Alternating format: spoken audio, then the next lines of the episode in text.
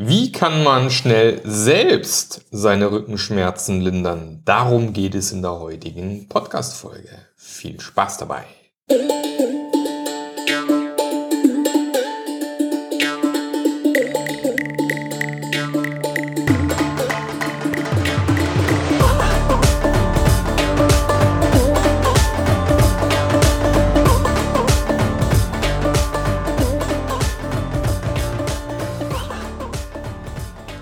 Herzlich willkommen zu einer neuen Episode vom Rücken Selbsthilfe Podcast, dem Podcast, der dir zeigt, wie du deinen Rücken, vor allem deine Rückenschmerzen, selber in den Griff bekommen kannst oder vorbeugen kannst, dass es gar nicht erst so weit kommt. Aber jetzt ist man vielleicht in der Situation, man hat Rückenschmerzen, vielleicht ist auch Wochenende oder man kriegt keinen Termin irgendwie rechtzeitig bei einem Physio oder bei einem, bei einem, äh, bei einem Arzt oder irgendwas. Und dann ist doch die Frage, liebe Andrea, die ja schon ganz heiß drauf ist, die Fragen, die Antworten zu liefern. Was kann ich denn machen? Was kann ich denn selber machen, um meine Rückenschmerzen schon mal ein bisschen zu lindern, in den Griff zu kriegen vielleicht sogar?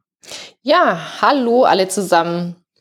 Ihr könnt auf jeden Fall ein warmes Bad machen gegen Rückenschmerzen. Zum Beispiel mit Teufelskralle-Zusatz oder Thymian. Das wirkt entspannend und krampflösend. Lecker ist auch. Hm, es riecht auch lecker, ja. Thymian. Teufelskralle, ja, ist Geschmackssache.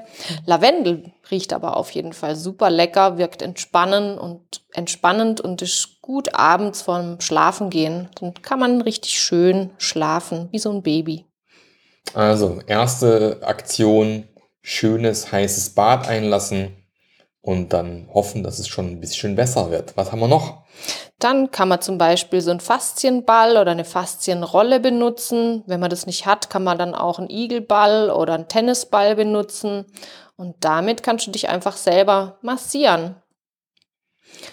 Das Faszientraining kann die Durchblutung der Muskulatur fördern und den Stoffwechsel im Bindegewebe unterstützen und somit dann die Schmerzen lindern. Das heißt, ich lege mir so einen Ball auf den Boden und dann lege ich den Rücken drauf und dann gehe ich so ein wenig hin und her, rechts, links, vorne, hinten so irgendwie, oder? Genau, du kannst den Ball auf den Boden legen, wenn du die Massage ein bisschen stärker haben möchtest. Du kannst den Ball aber auch zum Beispiel an die Wand legen und dann einfach den Rücken dran legen. Das würde ich empfehlen für Anfänger. Einfach mal an die Wand lehnen. Und dann ist wichtig, dass man die Muskulatur massiert und nicht die Knochen, also nicht auf die Wirbelsäule legen, sondern direkt daneben. Ich empfehle auch zum Beispiel beim Rücken, dass man sich so eine alte Socke nimmt und dann einfach zwei Tennisbälle oder zwei Faszienbälle reinstopft für Anfänger. Tennisbälle.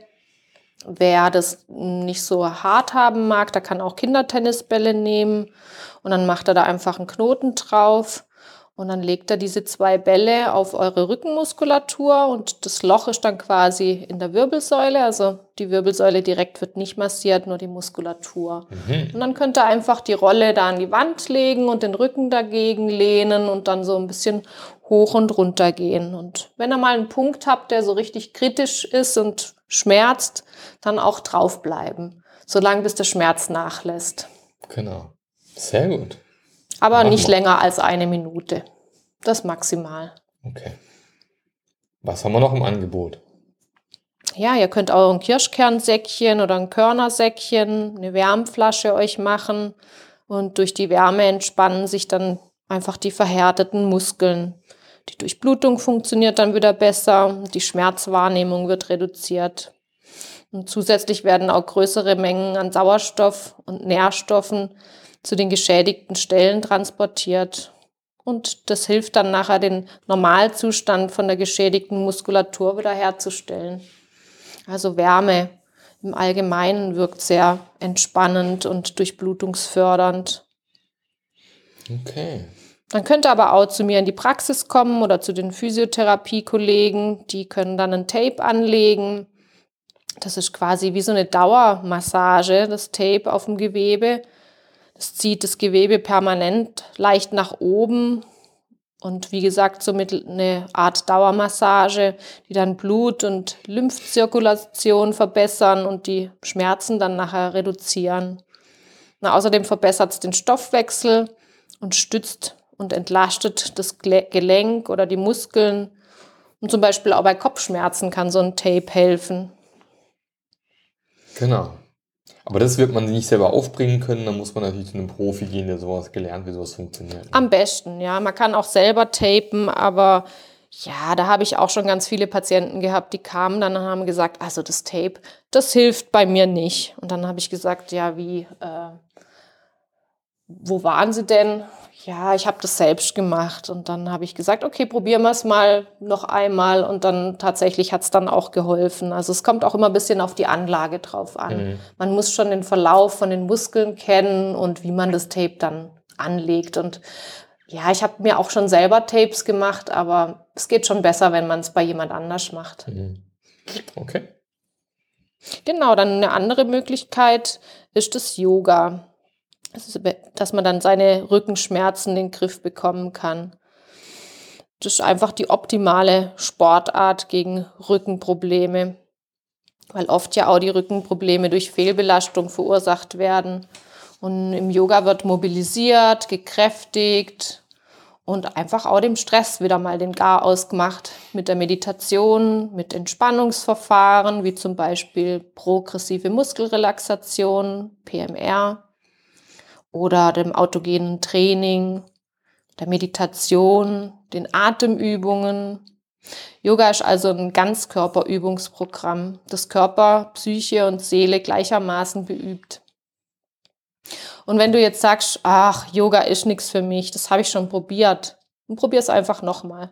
Es gibt ja unzählige Yoga-Stile zum Beispiel Yenga-Yoga, Vinyasa-Yoga, Power-Yoga, Yin-Yoga, Kundalini-Yoga, Ashtanga-Yoga, etc., etc. Da ist für jeden was dabei, auf jeden Fall. Auf jeden Fall. auf jeden Fall gibt dem Ganzen nochmal eine Chance und es kommt natürlich auch wie in der Schule sehr auf den Lehrer drauf an. Es wird vielleicht doch was Passendes dabei sein, wenn du nicht jetzt vorschnell aufgibst und dann bevor du Tabletten nehmen musst und auf Termine beim Arzt warten musst oder beim Therapeuten, bevor es chronisch wird, hilf dir selbst. Pack's jetzt selbst an. Genau, man kann ja, wie man gerade gehört hat, relativ viel schon machen.